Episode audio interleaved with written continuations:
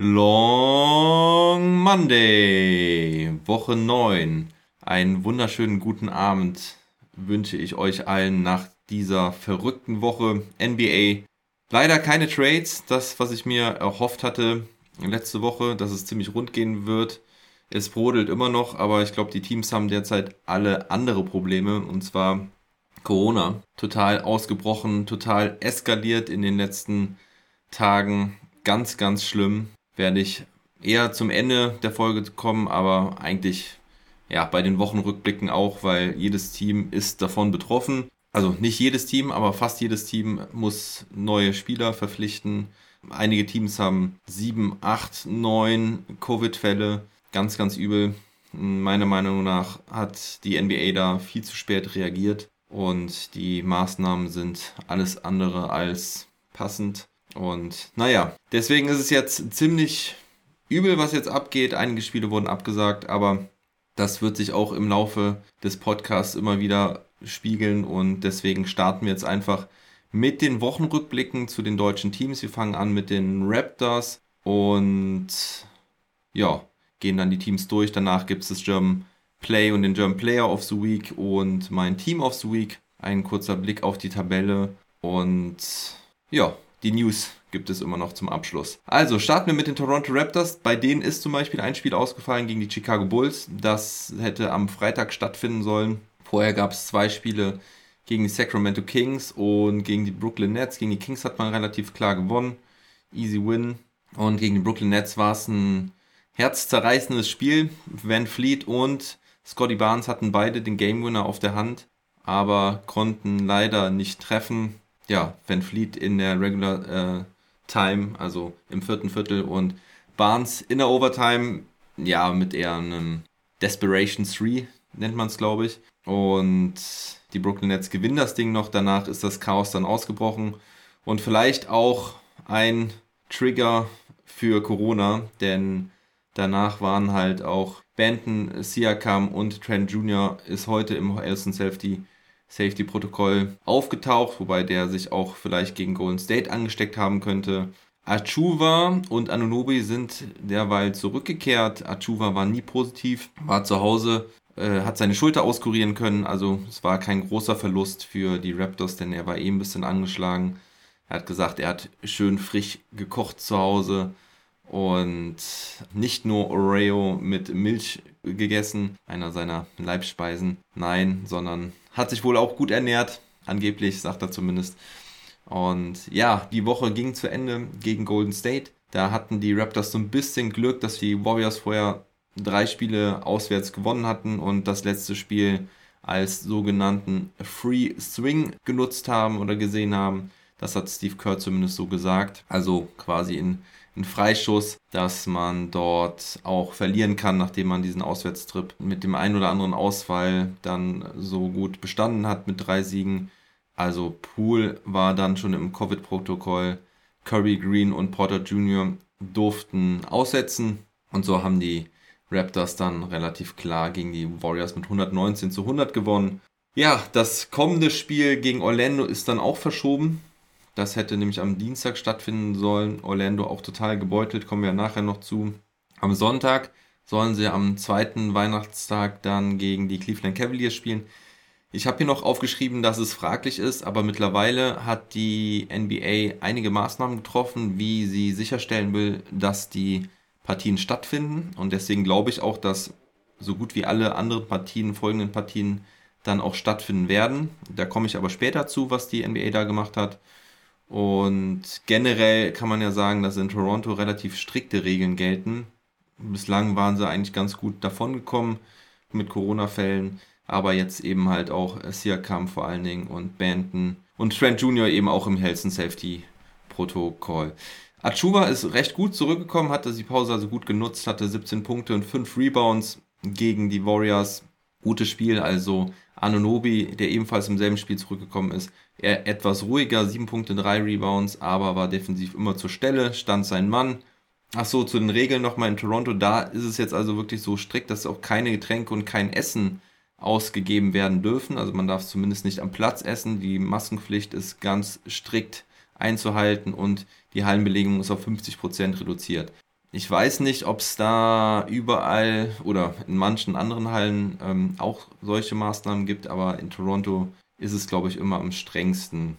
Red Van Fleet war auf jeden Fall wieder on fire diese Woche. 23,3 Punkte, 8,7 Assists, 2,3 Steals bei 45,2% Dreierquote. Also wieder richtig stark. Hat dann einen Spaß gemacht nach dem Spiel gegen die Warriors. Ihm haben drei Rebounds gefehlt zum Triple-Double. Das wäre sein erstes seiner Karriere. Er hatte noch nie eins. Er hat aber gesagt, er bekommt von seinen Teammates nicht das Westbrook-Treatment. Also, dass man ihm halt die Rebounds lässt. Ja, kleiner Seitenhieb auch gegen Kyle Lowry. Den hat er dann auch noch irgendwie in dem Zuge mitgenannt. Aber ja, er legt auch nicht großen Wert darauf, sondern ihm ist es wichtiger zu gewinnen. Und wenn ein Triple-Double kommt, dann kommt es eben so, sagt er es. Finde ich gut so, die Einstellung. Positiv hervorzuheben ist auch die Leistung von Watanabe mit 12 Punkten und 11 Rebounds. Letzte Woche noch kritisiert. Diese Woche war jetzt auch nicht so viel besser ähm, insgesamt, aber gegen Sacktown ein Double-Double und er hat äh, vermieden, dass er wieder aufs Poster genommen wird, denn er hatte gegen die Golden State Warriors einen Monsterblock gegen Gary Payton. Der wollte quasi Anthony Edwards den zweiten machen, wenn ihr euch vielleicht daran erinnert. Anthony Edwards hat letztes Jahr diesen Monsterdank über Watanabe gemacht. Diesmal hat Watanabe gesagt, no, no, no.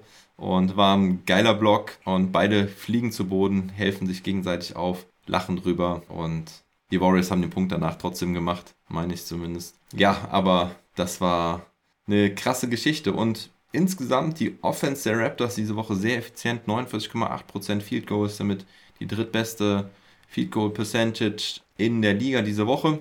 Was negativ war, ja, die Raptors lassen noch zu viele Rebounds zu und holen zu wenige eigene Rebounds. Gerade, ach so, gegen Brooklyn war das, ja. Da haben sie nur 41 geholt gegenüber 60 von Brooklyn in so einem knappen Spiel ist das natürlich zu wenig. Das ist dann auch das Entscheidende.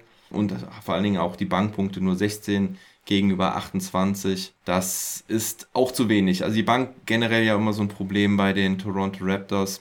Auch diese Woche wieder Mikhailuk zum Beispiel nur mit einer Dreierquote von 30 Prozent diese Woche, hat sowieso über die ganze Saison nur 32 Prozent.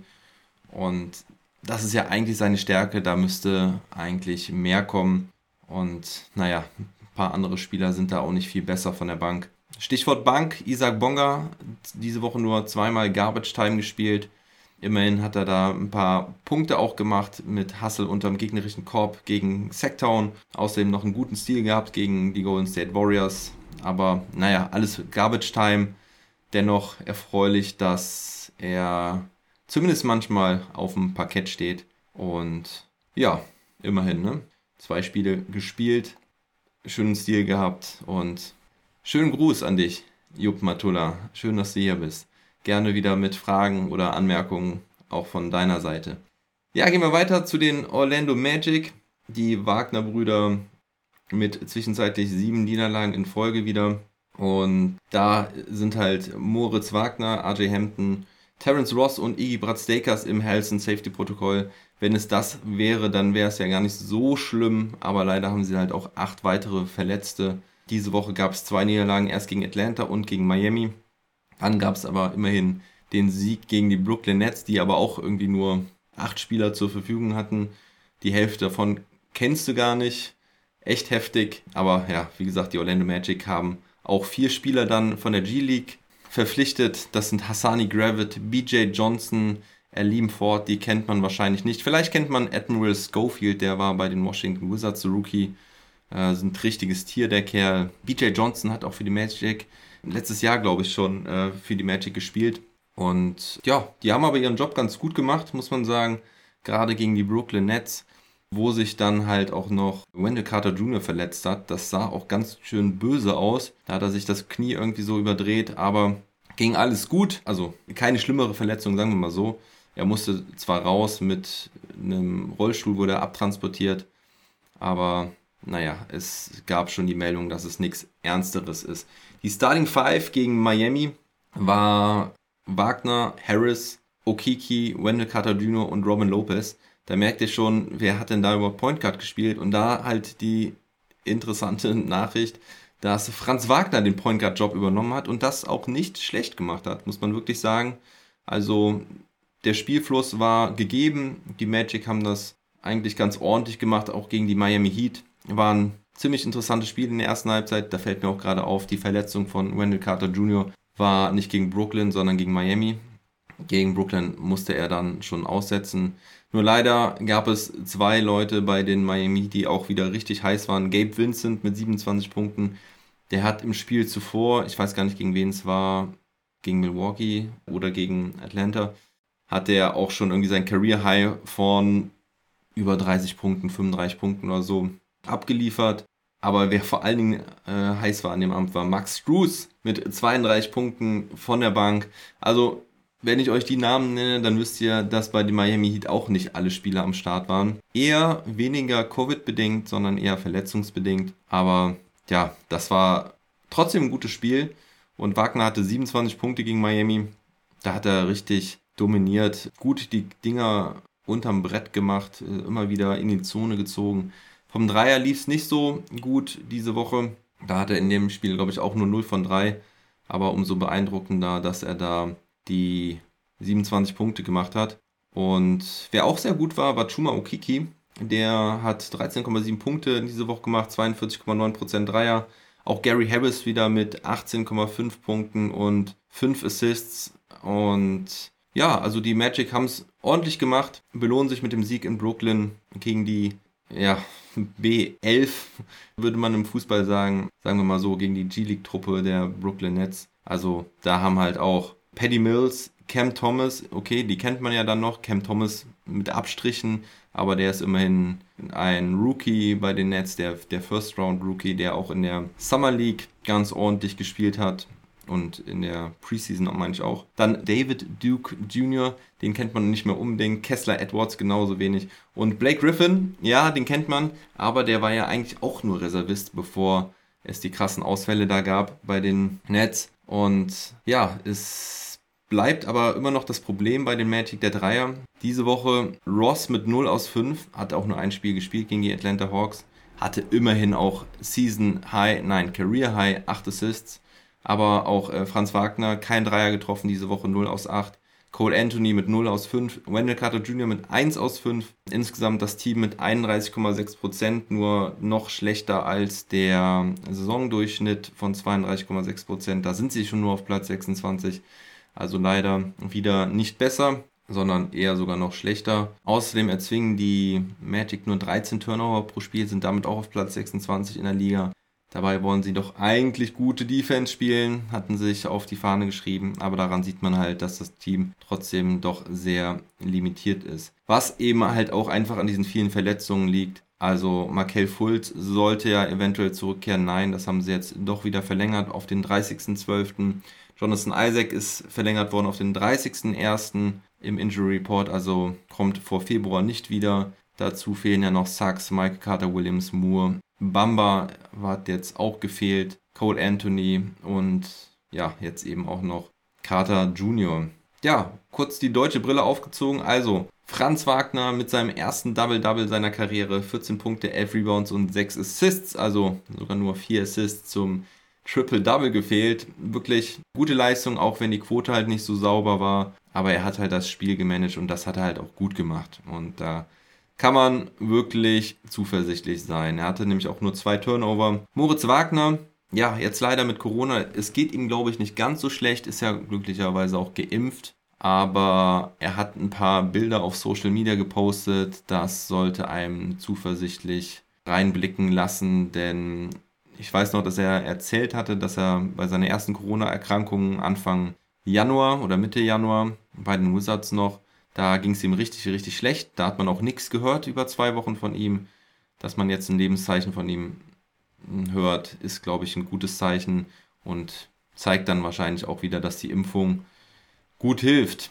Er hatte sieben Punkte im ersten Viertel gegen die Atlanta Hawks. Das war sein einziges Spiel, was er gemacht hat diese Woche. Es hätten auch neun sein können, wenn er nicht einen offenen Dank liegen gelassen hätte. Das war ein bisschen ärgerlich, aber trotzdem super Spiel. Also die 19 Punkte, Team High die kamen wirklich nicht von ungefähr und waren nicht aus der Garbage Time resultierend.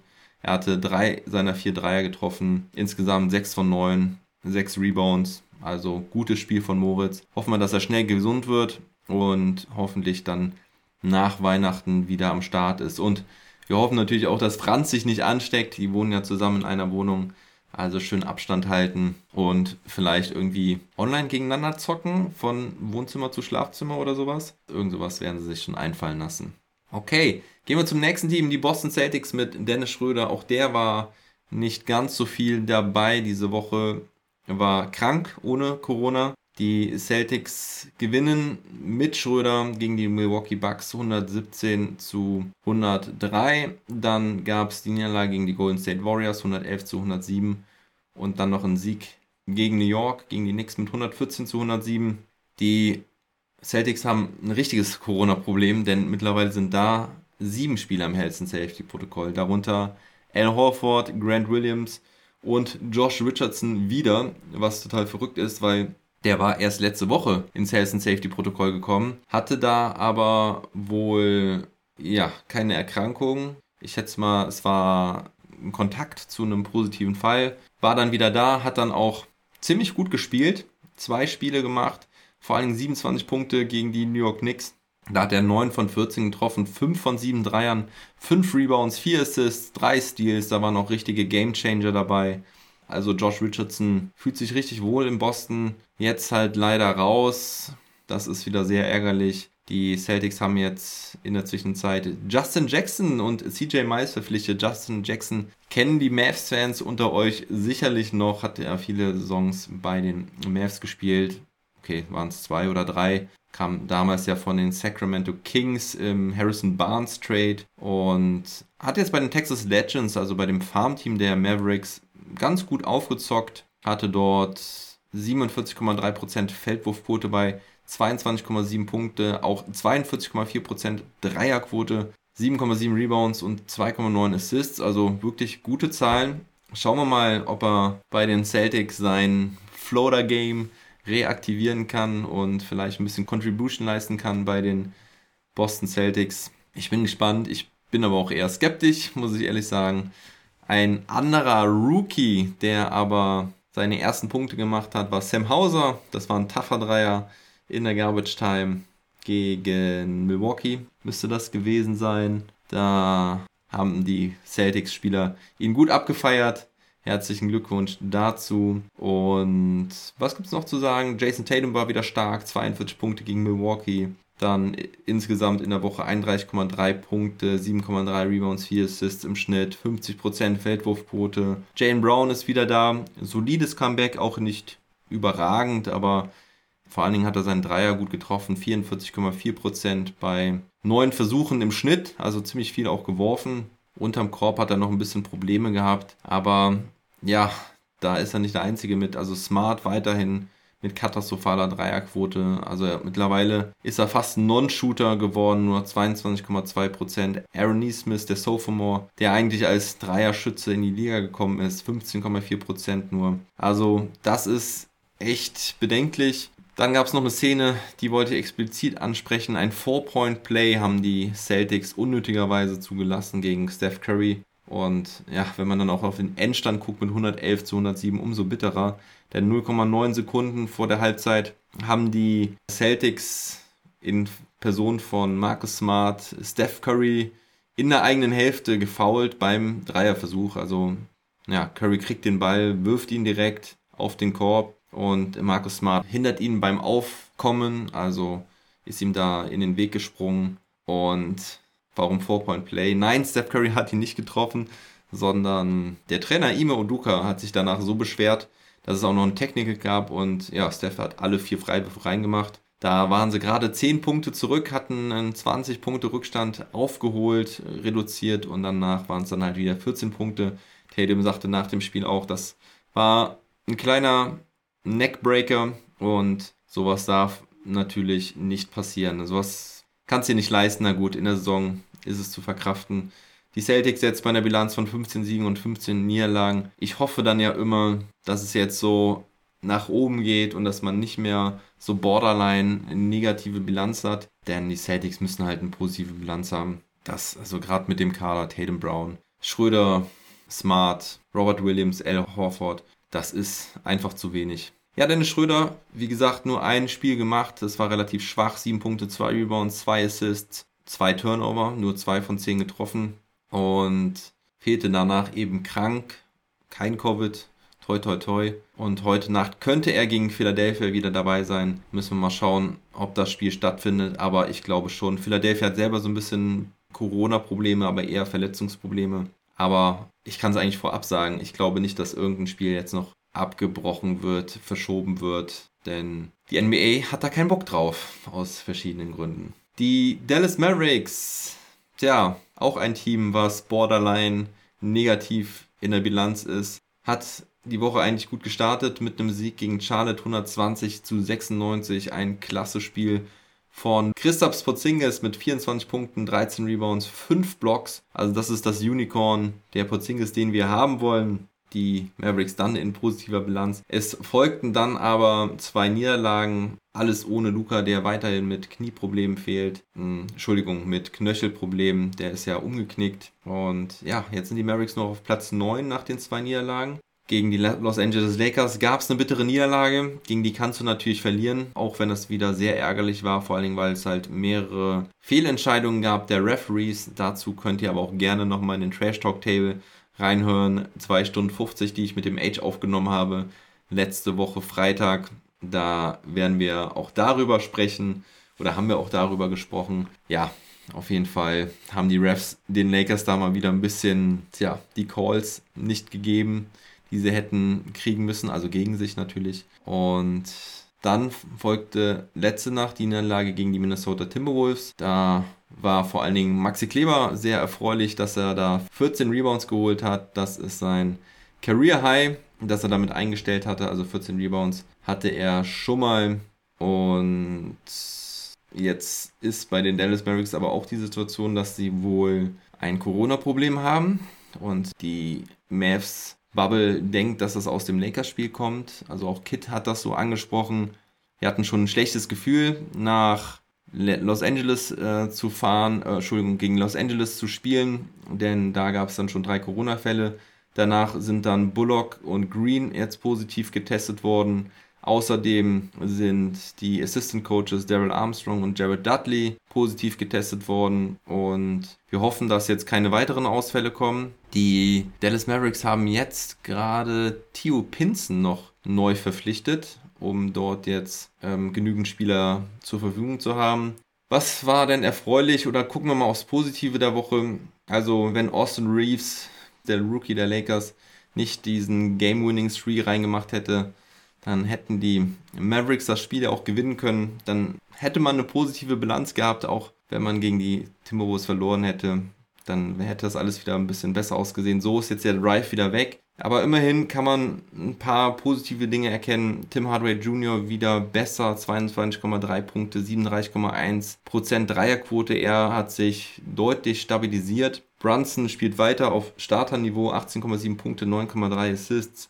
Und auch Dorian Finney-Smith hat sich diese Woche sehr gut gemacht, hatte 16 Punkte im Schnitt und trifft den Dreier mittlerweile auch wieder sehr ordentlich. Diese Woche waren es 43,8 Prozent. Tja, woran liegt's? Also insgesamt ist die Quote halt zu schwach. Unter 30 Prozent Dreierquote gegen die Lakers und gegen die Timberwolves. Also das sah auch schon schlechter aus in dieser Saison, aber es ist halt immer noch zu wenig. Moses Brown, Frank Nilikina und Boman Marjanovic ohne feste Rolle. Und das ist, glaube ich, so generell ein bisschen das Problem bei den Mavericks, dass sie nicht irgendwie eine richtige Identität haben. Das ist alles irgendwie ohne richtigen Plan wirkt es. Also klar, man will mit guter Defense bestehen und die Defense sieht auch überwiegend gut aus, aber vorne kriegen sie einfach keine Chemie rein. Liegt natürlich auch sehr an den Ausfällen. Das ist natürlich problematisch, wenn vor allen Dingen Luca immer wieder mal auch fehlt. Hat er jetzt nicht nur die letzten Spiele gefehlt, sondern zwischendurch auch schon mal ein paar Spiele gefehlt. Und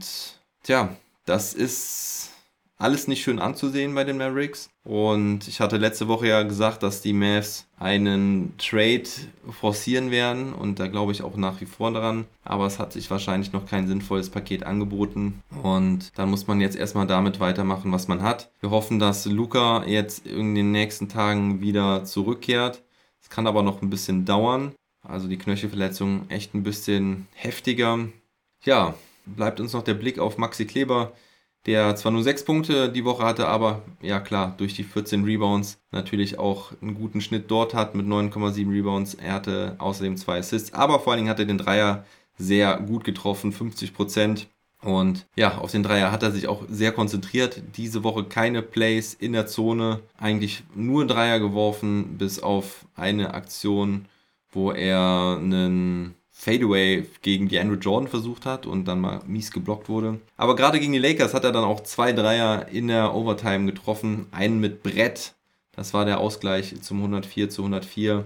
Tja, leider kam dann halt der Rookie Austin Reeves und versenkte die Mavericks nach Schrittfehler von Russell Westbrook. Musste ich an der Stelle nochmal sagen. Ist confirmed von der Liga, dass das ein Schrittfehler war. Tja, sehr ärgerlich, wie es bei den Mavericks läuft. Wenn ihr noch mehr dazu hören wollt, wie gesagt, gönnt euch den Trash Talk Table. Den kann man sich auch noch ein paar Tage später reinziehen.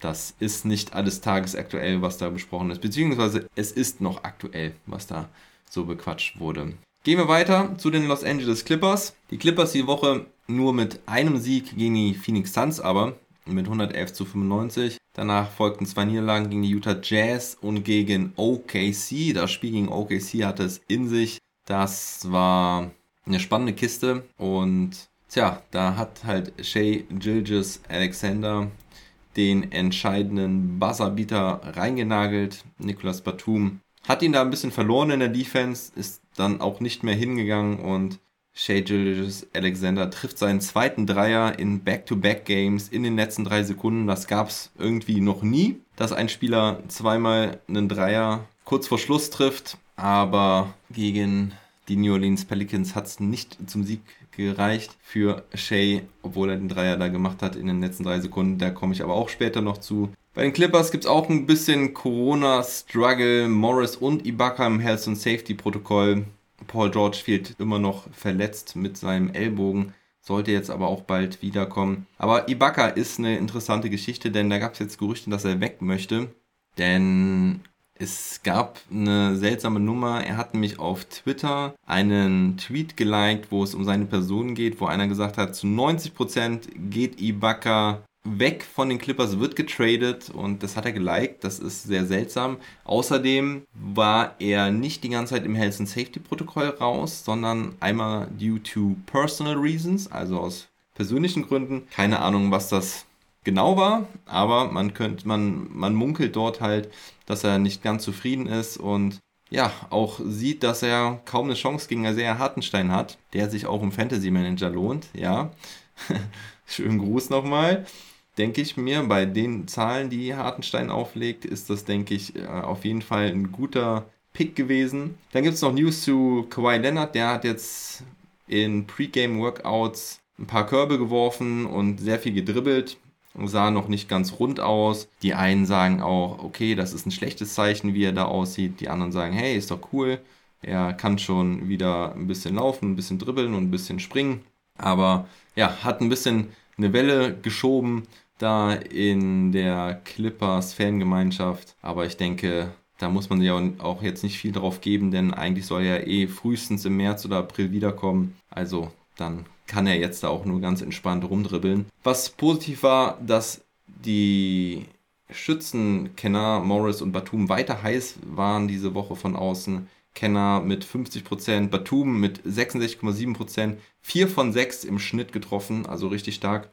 Und Marcus Morris 40 Prozent war aber, glaube ich, auch, ja, waren die zwei Spiele gegen Phoenix und gegen Utah, wo er beide mal Game High 24 Punkte hatte oder Team High zumindest. Und was aber auch sehr erfreulich ist bei den Clippers, ist, dass Bledsoe von der Bank sehr gut fun funktioniert. Er hat jetzt 4,5 Assists und 39,1% Dreierquote von der Bank. Und vorher hatte er halt nur 3,4 Assists und 27,9% Dreier. Also er macht mehr Assists und hat eine bessere Dreierquote, obwohl er weniger Minuten spielt. Außerdem hat er mehr Turnover vorher gehabt. Gut, das ist dann natürlich bei ein paar Minuten mehr äh, normal, aber von 2,2 auf 1,4 runter. Also die Assist-Turnover-Ratio bei Bledsoe ist sehr gut. Also es zeigt, dass seine Beförderung in Anführungsstrichen auf die Bank eine gute war, eine gute fürs Team war. Und ja, Luke Nah wieder mit 27 Punkten gegen OKC. Trotzdem hat es ja nicht gereicht. Jackson mit 9 Assists gegen Utah und 10 Assists gegen OKC. Was aber noch nicht so gut läuft bei den Clippers, ist, dass sie einfach zu viele Punkte in der Zone zulassen. 48,5 Punkte. Damit sind sie nur 27. in der ganzen Saison. Sie haben auch wieder 52 Punkte gegen OKC zugelassen. Das ist einfach zu viel, vor allen Dingen natürlich gegen OKC. Außerdem haben sie zu wenig Rebounds geholt gegen OKC nur 39 bei 55 von Oklahoma und auch die Turnover Ratio zu hoch diese Woche. 15,7 Prozent, also das ist fast jede sechste Possession mit einem Turnover. Das ist auch nur Platz 22 diese Woche. Aber was auch sehr erfreulich ist, ist einfach die Leistung von Hartenstein. Eben schon angedeutet, hatte sieben Assists gegen Phoenix und das hatte er mit Cleveland schon einmal damals gegen die Utah Jazz. Also er matcht auch da sein Career High, ähnlich wie Kleber ein Career High gematcht hat. Das tut Hartenstein hier auch. Gegen Phoenix war er wirklich sehr gut. Das Floater Game extrem gut. Also wie er die reinmacht, hochprozentig, das hat man in den letzten Jahren so nicht gesehen. Und in der Defense macht er sein Ding, ist der Shotblocker der Clippers, hat die meisten Blocks im gesamten Team mit 37 aber hat auch die meisten Fouls, muss man sagen, mit 74. Das ist schon einfach das Spiel von Hartenstein in seiner Rolle, ist aber auch okay, weil insgesamt ist er halt ein Plusspieler, definitiv. Er blockt im 1 gegen 1, er blockt aus der Help Defense, er blockt am Perimeter. Er hat ein Defensive Rating von 99,1, das ist wirklich richtig, richtig gut und ist damit auch unter allen relevanten Spielern in der NBA auf Platz 8. Also ich habe das mal ausgewertet wenn man mindestens 20 Spiele macht, gemacht hat und mindestens 15 Minuten pro Spiel auf dem Feld stand, dann ist er da halt der achtbeste Verteidiger, wenn man rein aufs Defensive Rating guckt. Er hat 66,1% der Blocks seines Teams, wenn er auf dem Feld steht. Also er ist der Mann in der Mitte, der sich dann auch gerne mal unter den Kopf fallen lässt und unten abräumt. Ja, diese Woche mehr auch gespielt, sogar fast mehr als Subac gespielt, hat 11,7 Punkte, 5 Rebounds, 3,3 Assists und 2 Blocks. Also Subac war ausnahmsweise diese Woche mal nicht ganz am Start. Dafür ist Hartenstein in die Breche gesprungen. Ibak hat gar nicht gespielt. Nur leider ist jetzt, er Hartenstein mal verletzt, wird wahrscheinlich sein erstes Spiel verpassen. Ich glaube, das erste Saisonspiel saß er ja mal ganz draußen, aber sonst hat er eigentlich jedes Spiel gespielt. Aber jetzt hat er eine kleine Knöchelverletzung und muss ein bisschen pausieren. Gehen wir zum letzten Team. Das sind die Houston Rockets. Da gab es zwei Siege und zwei Niederlagen. Zuerst der Sieg gegen die Atlanta Hawks. Das kann man auch das DJ Gordon-Spiel nennen. Also DJ Augustin und Eric Gordon haben da eine Show abgerissen, haben die Dreier reingenetzt. Augustin mit 6 von 7 Dreiern, Eric Gordon mit 5 von 8 Dreiern, also das, was sie am besten können, shooten. Ähm, das haben sie wirklich gut gemacht, haben beide diese Woche 50% getroffen von der Dreierlinie. Auch Tate mit 58,3% Dreiern diese Woche. Gegen die Hawks vor allen Dingen beeindruckend, da sie das Spiel im vierten Viertel gewonnen haben, haben da einen fetten Run hingelegt, 44 Punkte gemacht und nur 25 kassiert und somit dann am Ende 132 zu 126 gewonnen. Also sehr coole Nummer dort in Atlanta. Dann ging es nach Cleveland, da gab es richtig auf die Mütze, aber so richtig auf die Mütze. Ähm, 45 Punkte zwischenzeitlich, der Rückstand da gewesen. Vielleicht lag es auch daran, dass Steven Silas da raus musste in dem Spiel. Der war dehydriert, also habe ich es auch noch nicht gehört. Deswegen immer gut trinken, sonst kippt man um. Also er wurde dann wirklich vom Feld begleitet in die Kabine, ist dann, glaube ich, an die Spritze, an die Kochsalzlösung angeschlossen worden und hat ein bisschen Wasser bekommen. Und ja, sein Co-Trainer hat dann das Spiel weitergeleitet, hat aber nicht gut funktioniert und vielleicht war das Team auch deswegen so verunsichert und hat ja sich den Hintern versohlen lassen, kann man so sagen. Immerhin war Alperen Sengun in dem Spiel richtig stark mit 19 Punkten, 11 Rebounds und 5 Assists. Also was Sengun da abliefert, ist richtig stark. Die Vergleiche sind enorm. Also Er ist der einzige Rookie oder der erste Rookie, der hochgerechnet auf 36 Minuten mindestens 9 Rebounds, 5 Assists und ein Block auflegt. Also einer von drei Rookies ist er damit, die das jemals geschafft haben. Die anderen waren auch zwei sehr besondere Spieler, und zwar Janis Antetokounmpo und Draymond Green. Also das ist wirklich besonders und Sengun zeigt es auch, was der teilweise für Moves da unterm Korb ablegt, was der für Pässe spielt. Das ist wirklich unique, muss man sagen. Also das gibt es so nirgends anders, habe ich noch nie gesehen. Sehr, sehr interessanter Spieler, wie er schon weit ist in seinem ersten Jahr mit gerade mal 19 Jahren. Wirklich beeindruckend. Aber bei den Houston Rockets, die haben nicht nur Basketball gespielt, sondern auch Verträge unterschrieben. Zu den anderen zwei Spielen komme ich gleich noch. Erstmal muss man sagen, toi toi toi, bei den Houston Rockets gab es noch keinen Covid-Fall. Damit sind sie eines der wenigen Teams, das bisher von Corona verschont geblieben ist in den letzten zwei, drei Wochen. Dafür haben sie trotzdem eine ganze Menge Verletzungen. Also Kevin Porter Jr., Jalen Green sind nach wie vor verletzt. Genauso auch wie Christian Wood, der Probleme hatte diese Woche, hat zwei Spiele aussetzen müssen, aber ist dann gegen Detroit, gegen sein altes Team wieder dabei gewesen. Die zwei Spiele waren halt die Niederlagen gegen die Cleveland Cavaliers und dann gegen die New York Knicks, wo Daniel Tice richtig gut gespielt hat. Aber vorab erstmal die News.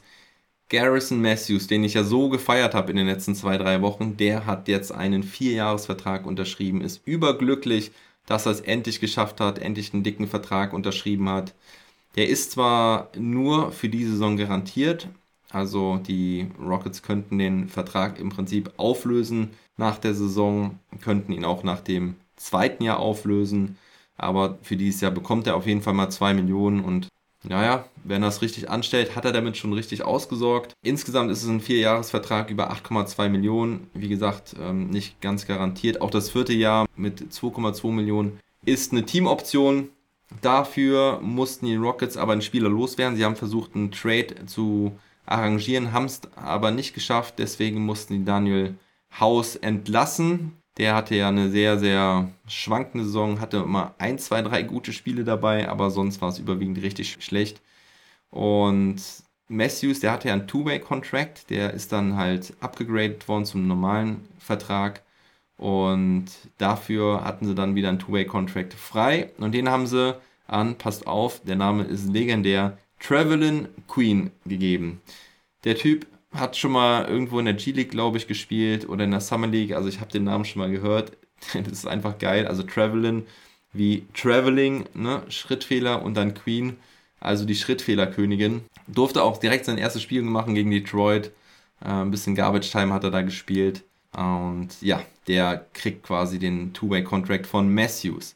Ja, erfreulich halt für die Rockets, dass sie dann noch das Spiel gegen die Pistons gewonnen haben. Stehen jetzt bei einer Bilanz von 10 Siegen und 20 Niederlagen. Da kann man sich nicht beschweren, vor allem natürlich nicht nach dem schlechten Saisonstart. Dennoch waren es ein bisschen viele Turnover diese Woche, 16,5 wieder im Schnitt. Das sind wieder fast alte Verhältnisse, vor allem wenn man bedenkt, dass sie ja auch noch zwei Spiele dabei gewonnen haben. Genauso gleiches gilt für das Defensive Rating mit nur 120,1. Das ist sehr, sehr schlecht. Ähm, trotzdem noch Platz 28, also nicht letzter. Und jetzt können wir noch mal kurz über Thais sprechen. Das Schlechte vorweg, die beiden Spiele, die er gespielt hat, hat er leider wieder verloren. Also das waren ja die Spiele gegen Cleveland und gegen New York. Die durfte er auch beide starten. Das waren halt die Spiele, wo Wood nicht verfügbar war. Gegen New York hatte er 22 Punkte, 10 Rebounds und ein Plus-Minus-Rating von plus 10. Dazu nice Dunks und Blocks. Das war richtig klasse. Also da waren mehrere Top-Plays dabei. Auch das Top-Play der Nacht im Übrigen. Ja, Freitagnacht mit einem Dank aus der Drehung. Da bekommt er den Ball im, im Post und dreht sich einmal und stopft das Ding mit zwei Händen rein. Dann hat er noch einmal einen geilen Drive gehabt gegen Mitchell Robinson. Da wurde er in der Ecke angespielt. Mitchell Robinson, der etwas schwerfällige Center, kommt raus. Thais legt das Ding auf den Boden, zieht vorbei und dankt das Ding mit einer Hand rein. Kann sich fast gar nicht auf dem Bein halten. Also das Ding hat echt schon gut gescheppert. War sehr, sehr nice. Und ja, das war auf jeden Fall eine gute Leistung von Thais äh, in der Nacht zuvor. Gegen Cleveland sah es nicht so gut aus. Da hat er eher die Quoten aufgelegt, die er sonst so in der Saison gehabt hat. Aber ja, die Quoten gegen New York war, waren halt super. 8, 8 aus 12, 2 von 4 Dreiern, 4 von 5 Freiwürfen. Dazu halt auch noch zwei Blocks. Einer war auch ziemlich geil am Brett. Weiß aber gar nicht mehr, gegen wen das war. Ja, also, Thais spielt dann, wenn Wood oder Sengun fehlen. Sonst hat er eigentlich keine Chance. Und Jupp, du möchtest die deutsche Top Starting Five aller Zeiten haben. Schöne Frage mal für zwischendurch, jetzt wo ich ja auch mit den äh, Wochenzusammenfassungen zu Ende bin. Also auf der 1 steht ganz klar Dennis Schröder. Aber okay, wenn wir bei den deutschen Spielern sind, ist natürlich die Frage, ob nur NBA-Spieler oder alle. Aber Dennis Schröder ist so oder so auf der 1 gesetzt. Ich mache mal weiter. Auf der 4 Power Forward Position ist ganz klar Dirk Nowitzki. Auf der 3 wäre für mich dann auch Detlef Schrempf. Die sind auf jeden Fall gesetzt. So, und dann muss ich überlegen, wer, wen ich auf die Big Man-Position stelle und auf die Shooting Guard-Position um alle. Okay, also nicht nur NBA. Also die drei sind trotzdem gesetzt. Und ha, ja, wen nehme ich denn als Center? Also, wer mir da immer direkt einfällt, ist halt Prime Mike Zirbis, den ich richtig geil fand, weil er einfach so ein Biest war und in der serbischen Liga MVP war. Das muss man erstmal schaffen, auf dem Balkan sich so durchzusetzen. Und ja, weil so richtig gute Big Men hatten wir ja nicht, ne? Ja, vielleicht Chris Welp einfach noch nehmen. Okay, ich weiß noch, wen ich auf jeden Fall reinnehmen muss. Wobei es von der Position wahrscheinlich nicht ganz passt aber ähm, ist mir egal. Ähm, auf der 2 spielt dann einfach Henning Harnig, weil das derjenige ist, der mich als erster deutscher Spieler so richtig beeindruckt hat und ich ihn halt gefeiert habe bei der Olympia 92, als die Deutschen da gespielt haben, als er noch die langen Haare hatte. Lustigerweise habe ich ihn mal in der Halle in Bonn getroffen. Da stand er plötzlich neben mir. Ich habe ihn nicht richtig erkannt, weil er da diese kurzen Haare hatte und deutlich älter war. Nee, Tibor Pleiss nicht auf Center, nein. Äh, definitiv nicht. Ähm, hat leider in der NBA mich nicht überzeugen können. Nee, nee, ich bleib bei Mike Zirbis. Also ich muss sagen, zu den älteren Spielern kann ich halt nicht so gut was sagen. Vor allem konnte ich es früher auch nicht so ja, begreifen, verstehen, wer da wirklich gut ist. Also da haben mich auch, da hat mich, haben mich auch selten einzelne Spieler beeindruckt, vor allen Dingen in der in der Nationalmannschaft. Das war für mich einfach immer ein Team. Ich hätte jetzt auf der 2, ja, das passt halt nicht so 100%, aber Hanich, Hanich war einfach mega. Also müssen die es irgendwie machen. Ich würde auf jeden Fall aber noch den ähm, Sixth Man dazu nehmen und das wäre für mich Per Günther, der einfach der coolste Dude ever ist. Ja, genau. Und der siebte Mann ist Heiko Schafazik. Damit haben wir die mega geile Bank mit Per Günther und Heiko Schafazik. Gut, gehen wir zum German Player of the Week aus dieser Woche. Und tja, das ist ein bisschen schlecht eigentlich von mir, muss man an der Stelle sagen, dass es wieder Franz Wagner ist. Doch, ich bin ein bisschen gefangen vom Franz Wagner-Hype, denn eigentlich müsste man sagen, wäre es wahrscheinlich Isaiah Hartenstein verdient, der wirklich mit erhöhten Minuten trotzdem richtig gut abgeliefert hat. Aber für mich ist es Franz Wagner, weil er trotzdem wieder eine gute Woche hatte. 17,7 Punkte, 7,7 Rebounds, 4 Assists, nur 1,7 Turnover, 1 Steal und ein Block. Aber vor allem die nächsten zwei Punkte sind für mich das Entscheidende. Denn erstens ist er als Point Guard eingesprungen und hat halt abgeliefert und funktioniert. Er hat in dem gebeutelten Magic-Team, was fast keine gestandenen Spieler mehr hatte. Also das waren ja nur noch fünf Spieler, vor allen Dingen am Sonntag dann oder Samstag gegen die Nets. Das waren ja nur fünf Spieler aus dem eigentlichen Roster plus vier Spieler aus der G-League. Und Franz Wagner hat es trotzdem geschafft, den Spielfluss zu erhalten und hat seinen Point Guard Job erledigt. Und das finde ich einfach so beeindruckend, wieder ein extrem guter, wichtiger, großer Schritt in seiner Entwicklung. Und dann kommt der nächste Punkt. Er hat dann halt gegen die Nets auch abgeliefert. Hatte zwar erst ein bisschen Probleme zu treffen, aber in den letzten Minuten war er da, hatte erst den taffen Dagger am Korb gemacht, dann noch die, den Rebound geholt hinten, die entscheidenden Freiwürfe reingemacht. Und ja, dieser Decker, den gucken wir uns jetzt an, weil auch das ist mein German Play of the Week.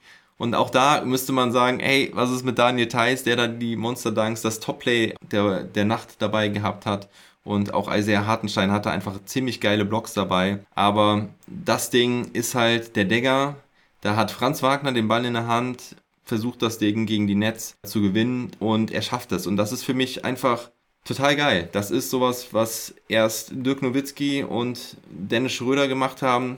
Zumindest in der Zeit, wo ich es geguckt habe. Detlef Schrempf hatte da vielleicht auch die ein oder andere Situation, wobei da ja seine Mitspieler mit äh, Camp und Peyton ja normalerweise das Zepter in die Hand genommen haben. Tja, und hier ist es halt einfach genial, wie er das Ding reinmacht. Ich spiele es jetzt einfach mal ab. Also die Orlando Magic führen mit 96 zu 93, ist noch eine Minute zu spielen. Und Franz Wagner nimmt sich ein Herz, geht gegen Blake Griffin zum Korb, der klaut ihm fast den Ball, blockt das Ding fast, aber Franz Wagner kriegt nochmal ein bisschen Ballkontrolle. Meiner Meinung nach ist es auch noch ein Foul von dem anderen Spieler da von Brooklyn Nets. Ich glaube, das ist Kessler Edwards oder einer der Spieler, die auch aus der G-League hochgekommen sind. Am Ende steht Franz Wagner auf jeden Fall gegen drei und macht das Ding halt trotzdem rein und man sieht nochmal eine Wiederholung. Ich spiele es euch jetzt ab.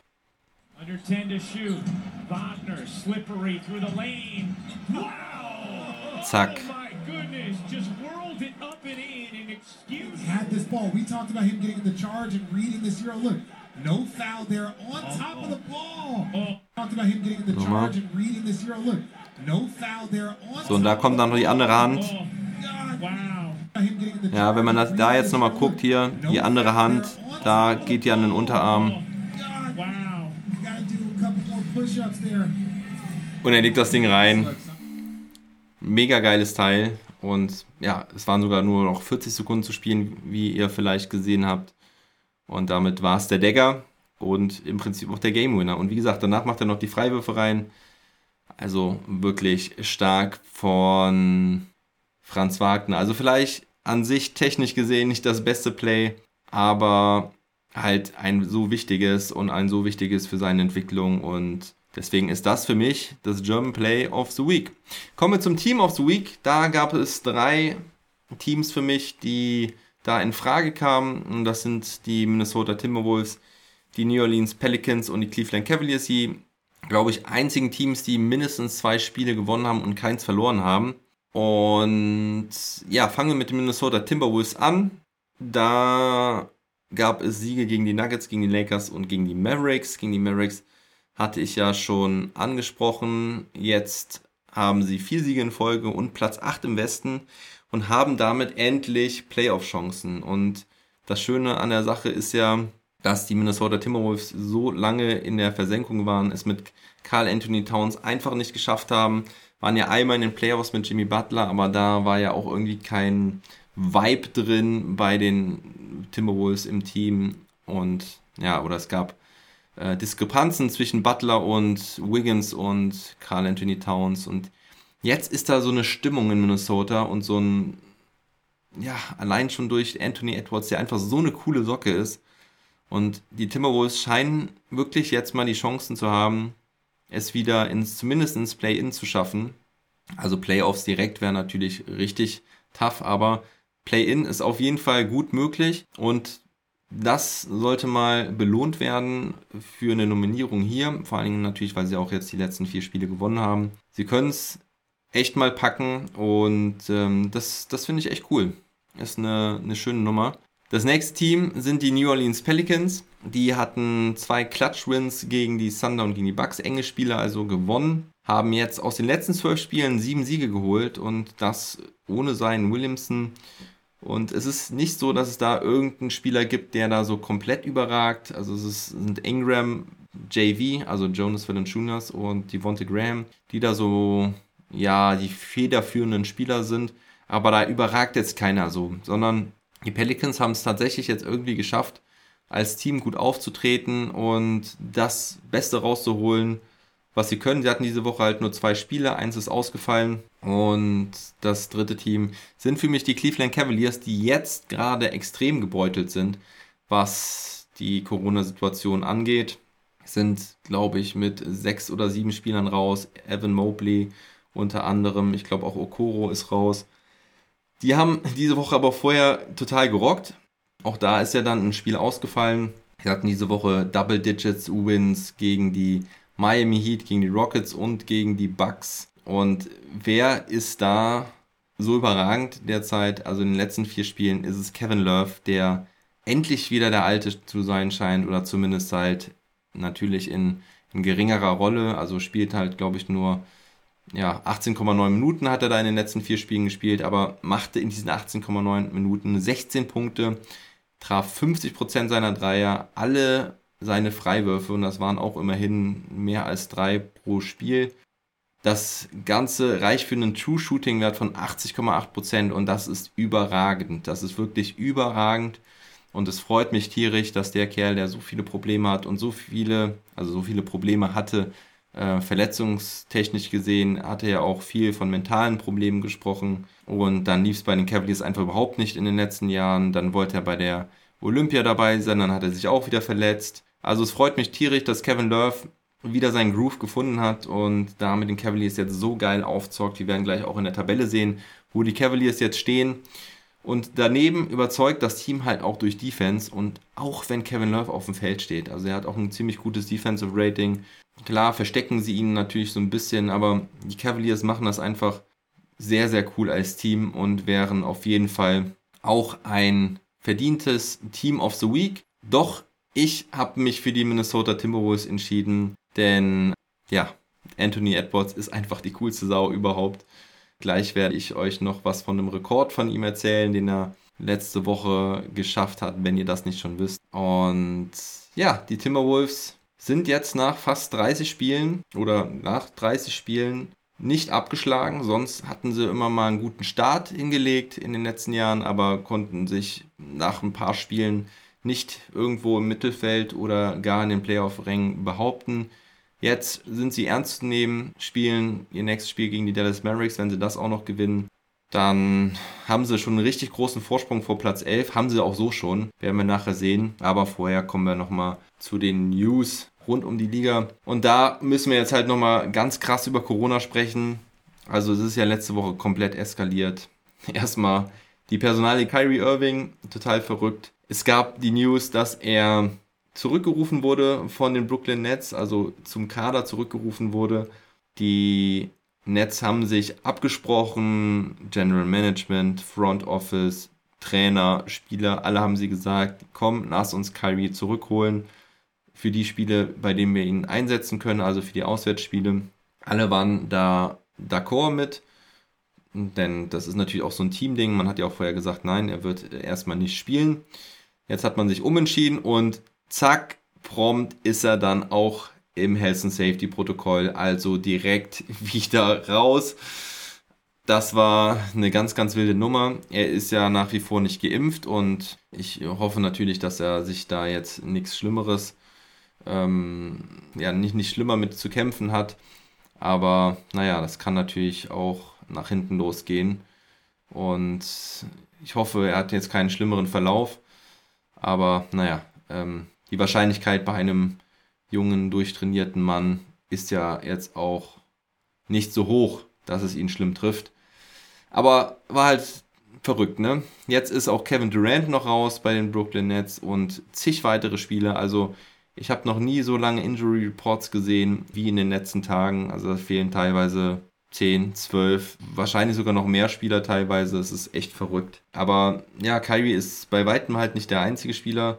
Es sind insgesamt aktuell, ich habe es heute gezählt, 75 Spieler im Health and Safety Protokoll. Überlegt euch das mal. Das sind fünf komplette Kader. Fünf komplette Kader einer Basketballmannschaft sind aktuell im Health and Safety Protokoll. Die meisten haben davon Corona. Nee, Kyrie wird wahrscheinlich Corona haben, weil, ähm, naja, man, nee, man weiß es nicht. Ja, das ist nochmal ein guter Hinweis. Man weiß es nicht so genau, denn dadurch, dass er ja in, ungeimpft ist, ähm, kommt er ja auch viel schneller ins Protokoll rein. Und ja, ist nochmal ein guter Hinweis. Also ja, danke nochmal, muss ich mich nämlich korrigieren. Er ist im Health and Safety Protokoll, man weiß nicht genau, ob er Corona hat oder nicht. Da war ich jetzt von ausgegangen, weil halt die meisten Spieler geimpft sind und wenn die ins Protokoll kommen, sind sie, kannst du sagen, zu 95% oder 90% sind sie auch ähm, infiziert. Denn wenn sie nicht infiziert sind, müssen sie eigentlich erst ins Protokoll, wenn sie Symptome zeigen oder wenn sie, genau, wenn sie Kontakt hatten zu einem positiven Fall, aber geimpft sind und keinen positiven Test haben, müssen die erstmal nicht ins Protokoll, also müssen nicht raus. Und das ist jetzt eine Sache, da wollte ich halt jetzt auch so ein bisschen meine Meinung noch dazu sagen, weil meiner Meinung nach hat die NBA es total verschlafen in den letzten Wochen, da richtige Maßnahmen zu treffen. Denn es ging ja jetzt drunter und drüber. Und die NBA hat ja teilweise darüber nachgedacht, die Spieler mit Corona nicht ins Protokoll zu schicken, also nicht ähm, rauszuschicken, sondern sie hätten sogar spielen dürfen. Das war die Überlegung, das haben sie jetzt nicht gemacht. Aber was mir auch gar nicht bewusst war, dass diese Testpflichten total reduziert haben. Also die Testpflicht war nur noch einmal die Woche und das ändern sie jetzt. Es wird wieder tägliche Tests geben, aber nur zur Weihnachtszeit. Also ab dem 26.12. bis zum 8.1. muss wieder täglich getestet werden, wenn sie nicht geboostert sind und wenn sie einen Arbeitstag haben. Also an einem freien Tagen müssen nicht getestet werden und wenn sie halt geboostert sind, müssen sie auch nicht getestet werden. Also die NBA legt halt noch vollen Wert auf diese Impfung oder geht halt voll nach dem Impfstatus, was ich halt für fatal halte, weil ich verstehe nicht, warum die sich nicht einfach komplett jeden Tag wieder testen lassen. Das kann doch bitte nicht eine Frage des Geldes sein. Klar kostet das einiges, wenn die, wenn alle Spieler jeden Tag getestet werden sollen. Meiner Meinung nach kann es auch nicht der Grund sein, dass die Spieler das nicht wollen. Es gibt sicherlich einige Spieler, die das nicht möchten, die ihre Freiheiten haben wollen. Aber wer jetzt noch nicht kapiert hat, dass wir wieder in der gleichen Situation sind wie letztes Jahr, der hat doch den Schuss nicht gehört, ganz ehrlich. Es sind 75 Spieler aktuell im Health and Safety Protokoll. Das ist ein Sechstel der NBA ungefähr. Ja, und da sind schon welche wieder raus, die wie der Marty Rosen, die es vor zwei, drei Wochen hatten. Also im Prinzip wütet Corona komplett durch die NBA und es wird nichts gemacht. Und man kann auch genau sehen, wenn die Teams gegeneinander spielen, dass da äh, Corona-Übertragungen stattfinden. Und auch das ignoriert die NBA komplett, dass es Infizierungen auf dem Feld gibt. Und da werden dann auch ungeimpfte Spieler äh, von betroffen sein, die meiner Meinung nach sowieso nicht spielen dürften. In Toronto dürfen sie es auch ab dem 15.01. nicht. Da wird keiner ähm, reingelassen. Kein Athlet wird nach Kanada reingelassen, der ungeimpft ist. Aber ich verstehe halt nicht, warum sie diese ganzen Sicherheitsmaßnahmen so runtergefahren haben. Joel Embiid hat das auch ganz klar so gesagt. Er versteht es nicht. Letztes Jahr hat die NBA einen Riesenjob da gemacht, war Vorreiter und jetzt ist es einfach nur ein absolutes Chaos und die Regelungen sind absolut lächerlich. Also ich verstehe ich nicht, wie die Spieler nicht einfach regelmäßig vor den Spielen getestet werden. Es ist einfach so ein, tja, so ein Schuss ins Freie absolut unverständlich. Deswegen verstehe ich auch einen Trainer Jason Kidd, der sagt, er hat ein total schlechtes Gefühl dabei, wenn sie gegen die Lakers spielen, weil da drei Spieler im Health and Safety Protokoll sind. Und auch die Aussage von LeBron James tut da auch kein Gutes dazu, der sagt, ich wusste ja, dass ich äh, negativ war, weil ich habe mich topfit gefühlt. Ja, hast du nicht verstanden, dass viele einfach asymptomatisch sind, wenn sie Corona haben? Also, dass die Impfung auch nicht eine Verbreitung verhindert, ist anscheinend auch keinem bewusst. Also ich verstehe es absolut nicht und ich finde, die NBA hat total verschlafen und ich finde, sie hätte ihre Regelung komplett anpassen müssen. Hätten sie mal vor zwei, drei Wochen direkt reagiert, als da schon die Fälle so auftraten und sich vermehrt haben. Jetzt ist es ein absolutes Chaos. Jetzt haben sie so reagiert, dass sie ja keine Spielverlegung mehr haben werden, denn es gibt jetzt eine neue Regelung. Und zwar, dass jede Mannschaft kann eine neue Verpflichtung, ein sogenanntes Hardship Signing äh, vollziehen, wenn ein Spieler im Corona-Protokoll ist. Wenn Sie zwei Spieler im Corona-Protokoll haben, dann müssen Sie sogar jetzt mittlerweile mindestens einen Spieler verpflichten, es sei denn, Sie haben 13 gesunde Spieler. Also die NBA zwingt jetzt die Teams, Spieler zu verpflichten, wenn sie nicht genügend Spieler da haben. Das heißt, jetzt werden alle möglichen Spieler verpflichtet, Die Teams sind also quasi gezwungen dazu, genügend gesunde Spieler an Bord zu haben, egal woher die Spieler kommen. Und deswegen haben wir jetzt eine ganze lange Liste an Spielern, die jetzt neu verpflichtet worden sind mit sogenannten Hardship Signings. Das sind quasi auch 10-Day-Contracts. Dazu gibt es keine Limitierung mehr bei den Two-Way-Contracts, also die durften ja eigentlich nur 50 Spiele machen pro Saison. Das ist jetzt auch gekippt worden. Und ja, was noch wichtig ist, diese Hardship-Signings gehen nicht gegen das Salary Cap oder gegen die Luxussteuer. Also da müssen die Teams nichts befürchten. Aber ja, es ist halt teilweise einfach nur noch ein G-League-Kader, den wir dann auf dem Boxscore sehen. Und ich kann euch jetzt mal aufzählen, wer denn da alles jetzt verpflichtet wurde. Ähm, nachdem jetzt auch schon ja sieben Spiele abgesagt wurden. Und wie gesagt, meine These ist jetzt, dass es keine neuen Spielabsagen mehr gibt. Denn ja, so vermeidet die NBA es halt. Ne? Sie zwingt halt die Mannschaften wirklich Signings zu machen. Und deswegen wurde erstmal eine coole Verpflichtung. Isaiah Thomas kam zu den Lakers.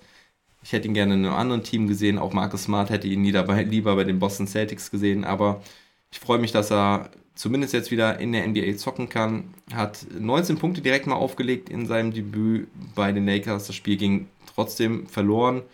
Aber erfreulich, dass Thomas da wieder groß aufgezockt hat. Die Chicago Bulls haben Alfonso McKinney verpflichtet. Dallas Mavericks Theo Pinson, eben schon gesagt. Justin Anderson kennen die alten Mavs-Fans auch noch. Der ist jetzt bei den Cavs. Genauso wie Luke Cornett, der auch letztes Jahr schon bei den Celtics war. Und bei den Chicago Bulls ist ja damals dann getradet worden im Zuge von dem Thais Moritz Wagner Trade ist er dann auch nach Boston gegangen, war Konkurrent von Mo Wagner, hatte sich da erstmal durchgesetzt, aber keinen neuen Vertrag in der Offseason bekommen.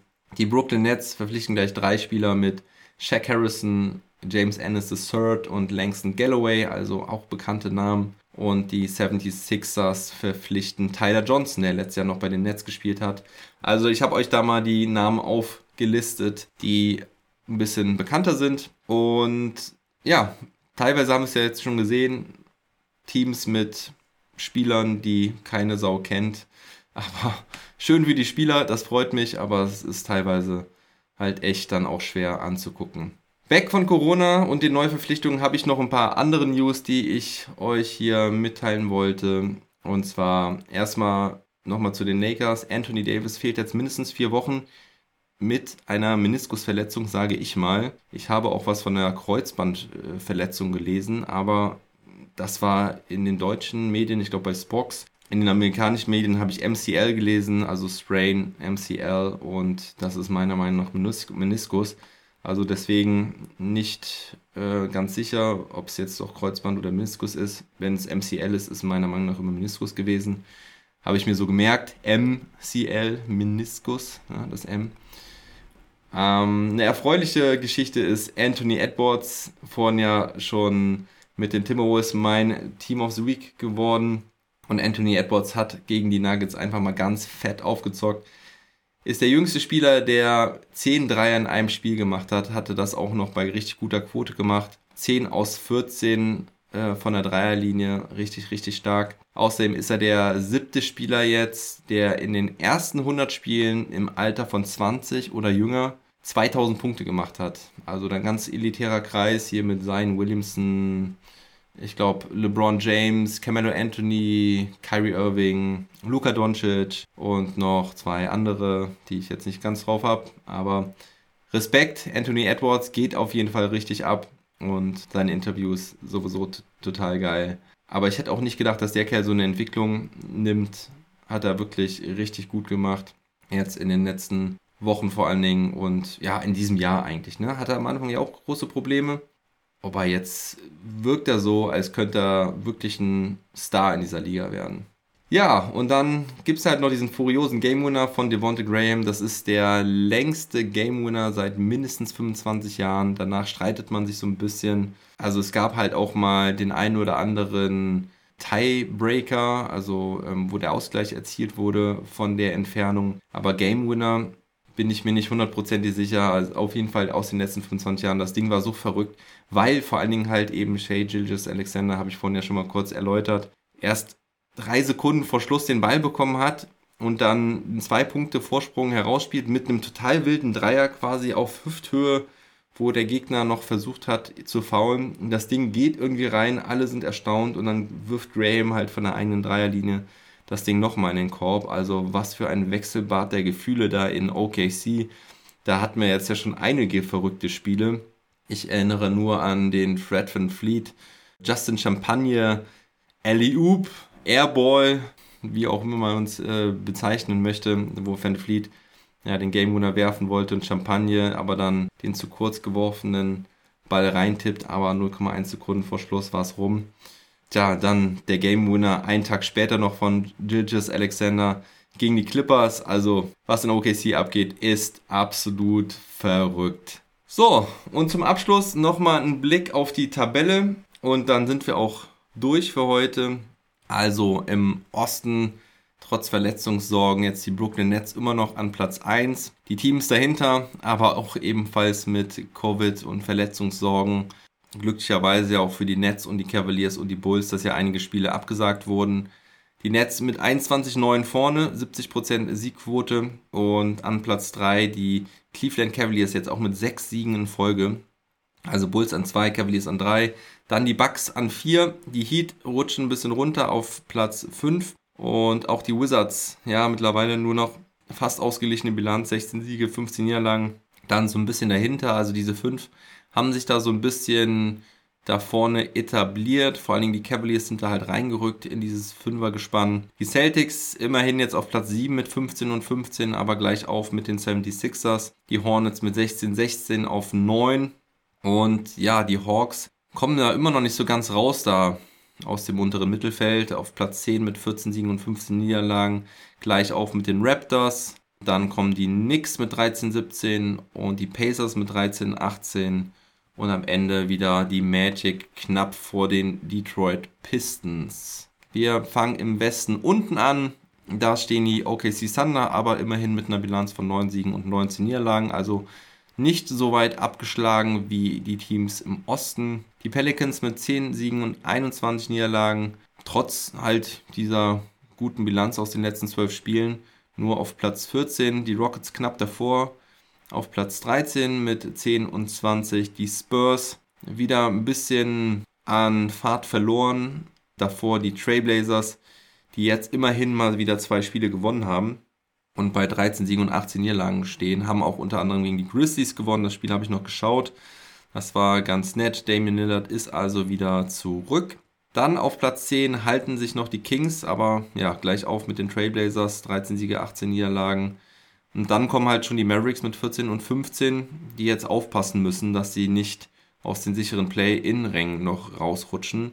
Ein Sieg gegen die Timberwolves würde da gut tun, dann wären sie zumindest auch mal wieder auf Platz 8. Dann kommen die Lakers mit 16 und 15 auf 7, die Nuggets auf 6, die Clippers auf 5 mit 16 Siegen und 14 Niederlagen. Dann kommt das für mich größte Überraschungsteam bislang, die Memphis Grizzlies, 19 Siege und 12 Niederlagen.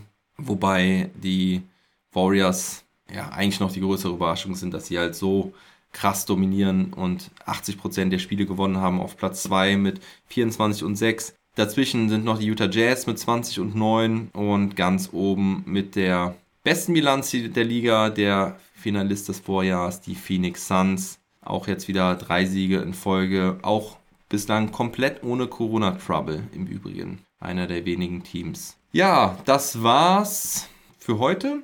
Und diese Woche gibt es Freitag den nächsten Trash Talk Table, also Donnerstagabend wird aufgenommen mit dem Major. Wir werden natürlich über die Boston Celtics und Dennis Schröder sprechen und wir werden einen Stats-Pod machen, also ein Pod, der sich rund um Zahlen bewegt, ähm, alle möglichen Zahlen. Wir suchen einfach interessante Stats raus rund um die Liga.